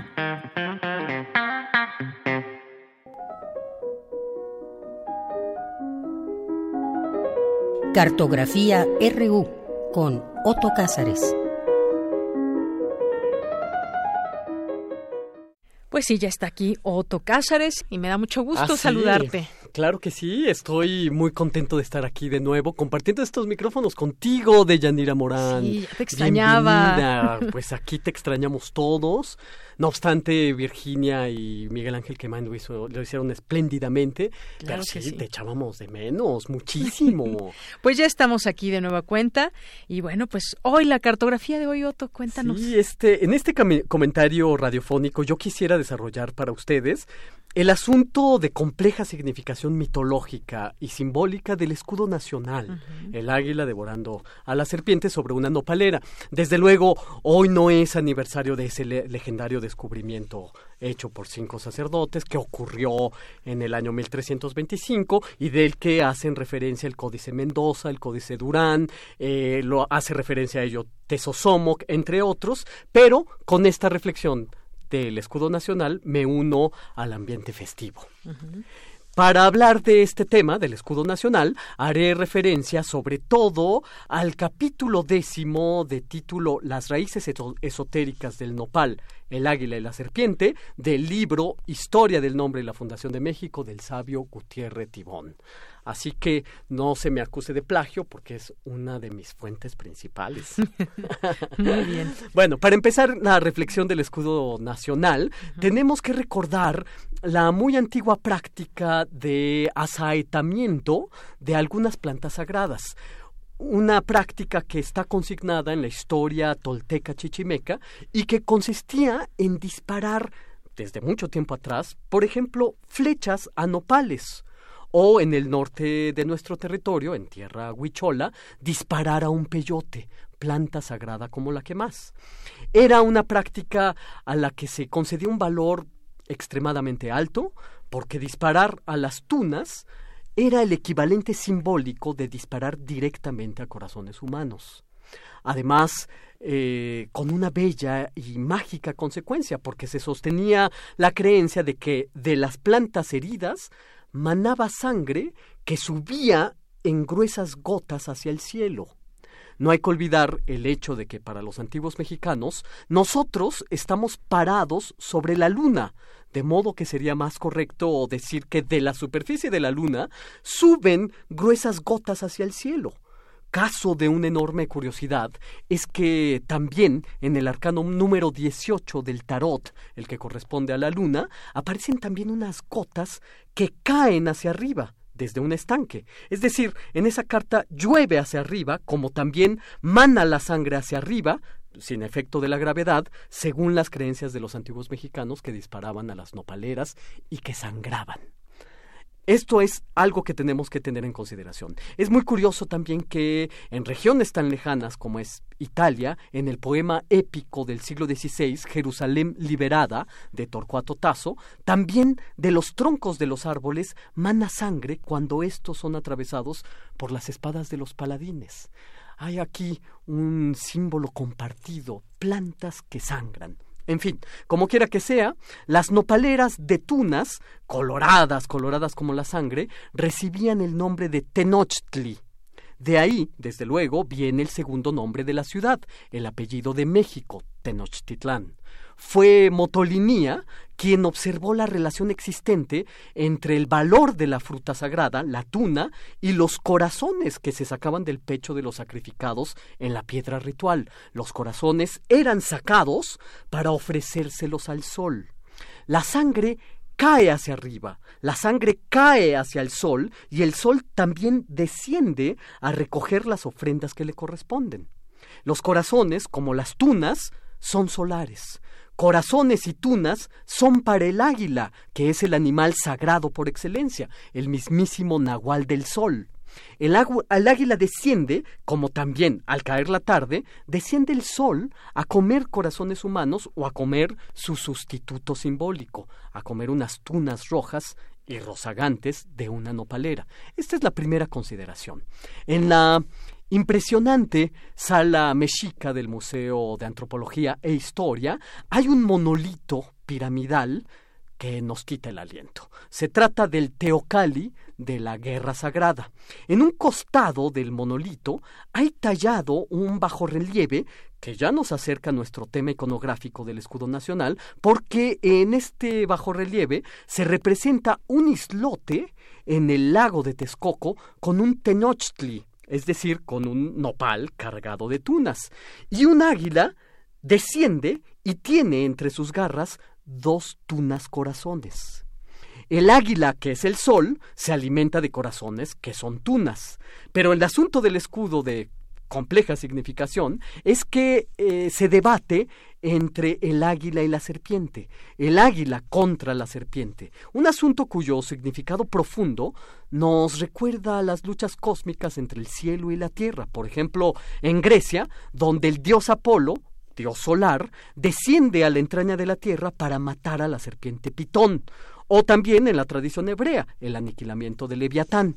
El águila desciende a combatir a la serpiente, que se ha sugerido es el símbolo de Quetzalcoatl, la culebra, la culebra emplumada, símbolo de lo nocturno, porque las serpientes reptan entre piedras y se ocultan entre las hierbas. Son seres subterráneos y generalmente relacionados con lo tenebroso. De modo que resulta de esta batalla entre el águila y la serpiente una batalla entre el día y la noche, una guerra entre la luz y las tinieblas. La serpiente en el pico del águila sería una representación cósmica, una representación astronómica, eso dice Gutiérrez Tibona en su interpretación, y yo creo que tiene mucha razón. La serpiente en el pico del águila es símbolo de que las tinieblas han sido dominadas al pie de los corazones sacrificados, cinco sacerdotes venidos desde el Aztlán testimoniaron el símbolo pronosticado del águila devoreando a la serpiente en una nopalera, se halla consignada en la historia de las Indias de Nueva España de Fray Diego Durán, además del Códice Mendoza, eh, eh, algunos relatos de Tesosomoc, etcétera, pero estos relatos abrevean de una fuente primaria que hoy está perdida. Es curioso mencionar que en las representaciones más antiguas de este símbolo, el águila posada sobre la nopalera no lleva una serpiente entre las garras, sino lleva a un pajarito que, siguiendo el mismo código simbólico, representa a la luna. Sigue en pie de este modo esa lucha cósmica de la que hemos hablado. El escudo nacional que todos conocemos se inspira en el llamado Atlas de Durán, en el Códice Aufin. Y es una representación que debemos al artista hoy caído en un franco olvido, salvo para los estudiantes de la Facultad de Medicina de la UNAM, Francisco Eppens. Y los estudiantes de la Facultad de Medicina recuerdan a Francisco Eppens porque ahí, en la facultad, se halla el bello mural vidriado de su autoría de título La vida, la muerte y el mestizaje. Probablemente los que nos escuchan lo recuerden y si no pueden googlearlo. Es una de las facilidades que nos da la tecnología. Eppens también diseñó el modelo del símbolo patrio que se acuña en las monedas al uso y al cambio, de modo que cada vez que suena el dinero contante y sonante, suena Eppens también. Cito a, cita Gutiérrez Tibón eh, las palabras del sabio arqueólogo Alfonso Caso. Eh, lo cita para tratar de explicar la, el asunto ético de la simbología del escudo nacional. Dice eh, Alfonso Caso, el águila y el nopal siguen en nuestro escudo como una inspiración. Seguiremos creyendo, como el azteca, que es fundamental un ideal que inspire nuestra vida, y ese ideal no puede ser otro que el de poner nuestras fuerzas en conjunción para conseguir el triunfo del bien. Eso es lo que está representado en el escudo nacional, esa lucha cósmica en el que la luz gana las tinieblas. Por último, para acabar este comentario festivo del 16 de septiembre, diré que Francisco Eppens, tomen ustedes cualquier moneda de su bolsillo, notarán que en el escudo nacional hizo que el águila se posara sobre un nopal de cinco pencas. Voy a dar un dato relampagueante por cada penca de ese nopal. Uno, Carlos Fuentes decía que en la Ciudad de México los habitantes tienen solo dos tipologías. En la Ciudad de México o se es águila o se es serpiente.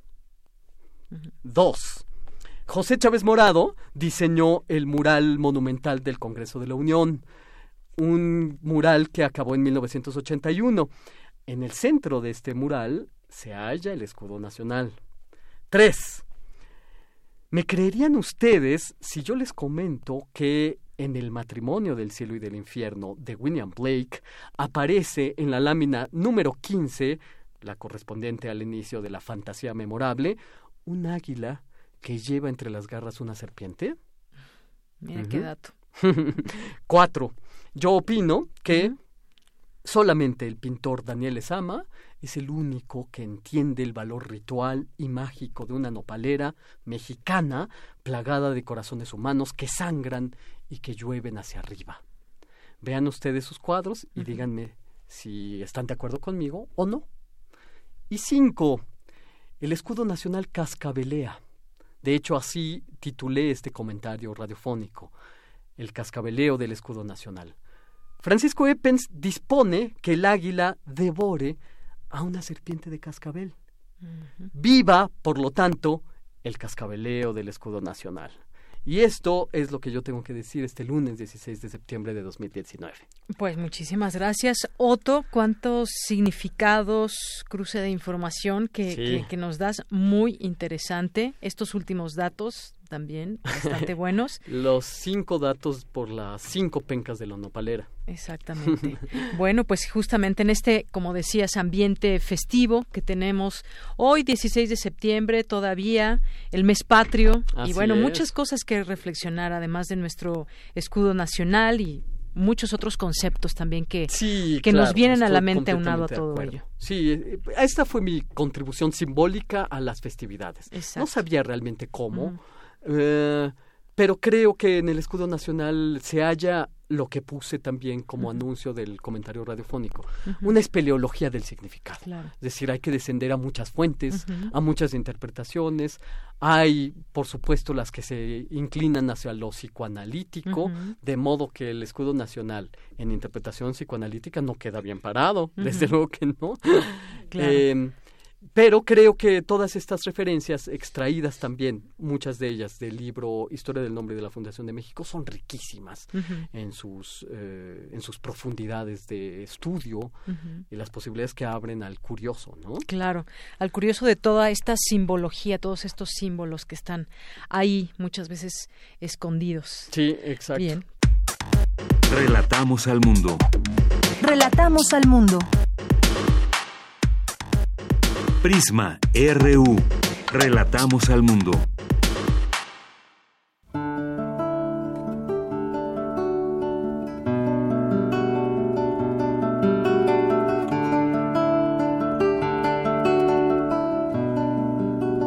Cuando te conocí, mi corazón tenía más hambre que piojo de peluca.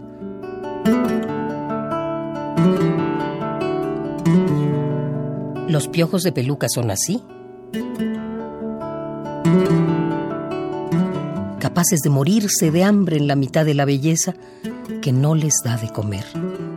Pero ellos, embellecidos por tanta belleza,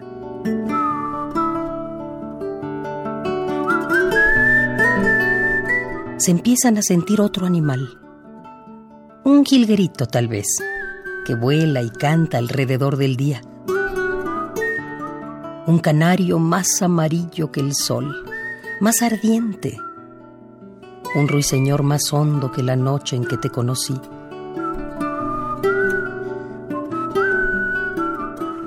Y conocí los dos trabajos del pajarito atrapado, que son desatarse y atarse. Herir la vida con amor y padecer la herida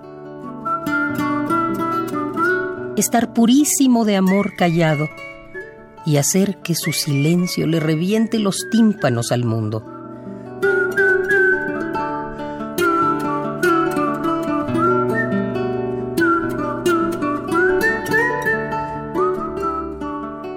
Hierbas de amor cubren al jilguerillo. Pero eso no quiere decir nada. No quiere decir que el canario comerá, que el ruiseñor no va a morirse de hambre.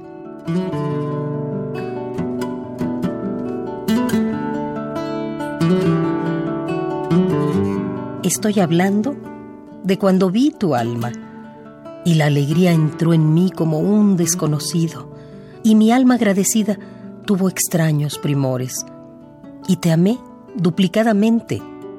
Te amé por vos y por mí.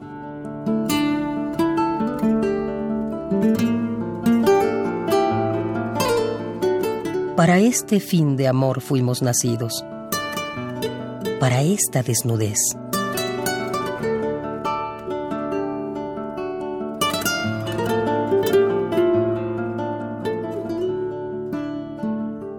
Nuestro amor es más raro que un elefante francés.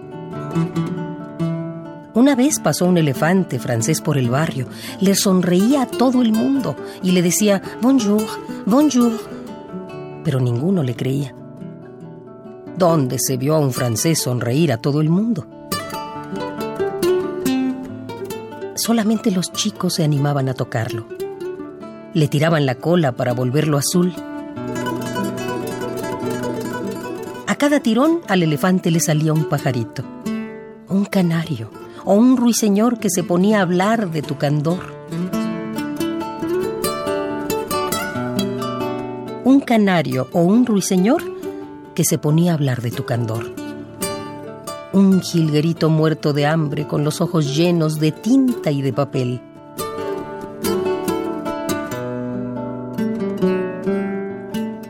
A mí me gusta la palabra necesidad en italiano. Necesidad en italiano se dice bisogno o se te vi, sueño, mujer que necesito, dos veces y otras más.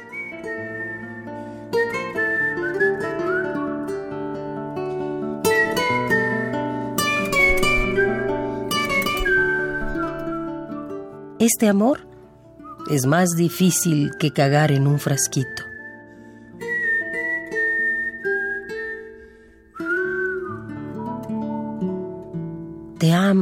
Con todas mis fuerzas sin comprender la verdad. Voy de la furia a la dulzura, de la dulzura a la pena, con cataratas en el ojo del alma.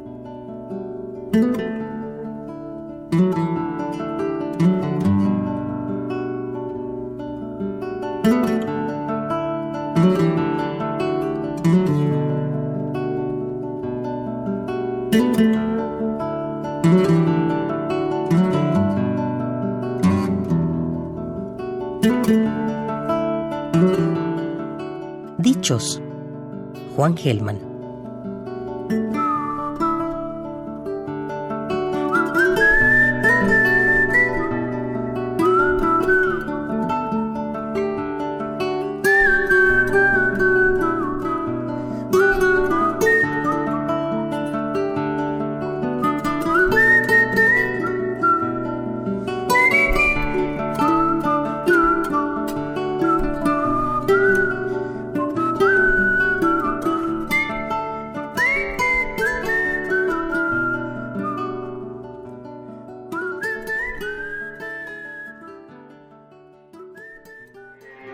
Porque tu opinión es importante, síguenos en nuestras redes sociales, en Facebook como Prisma RU y en Twitter como arroba PrismaRU.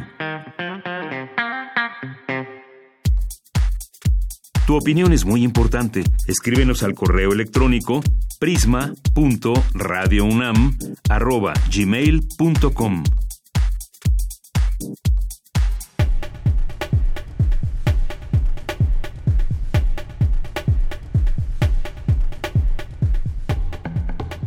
Esto fue Prisma RU. Muchísimas gracias por acompañarnos, por estar con nosotros a través de esta frecuencia, el 96.1 de FM, y a todas las personas que también nos escuchan en nuestra página de internet en www.radio.unam.mx. Mi nombre es Deyanira Morán y a nombre de todos mis compañeros les deseamos que tengan un excelente lunes.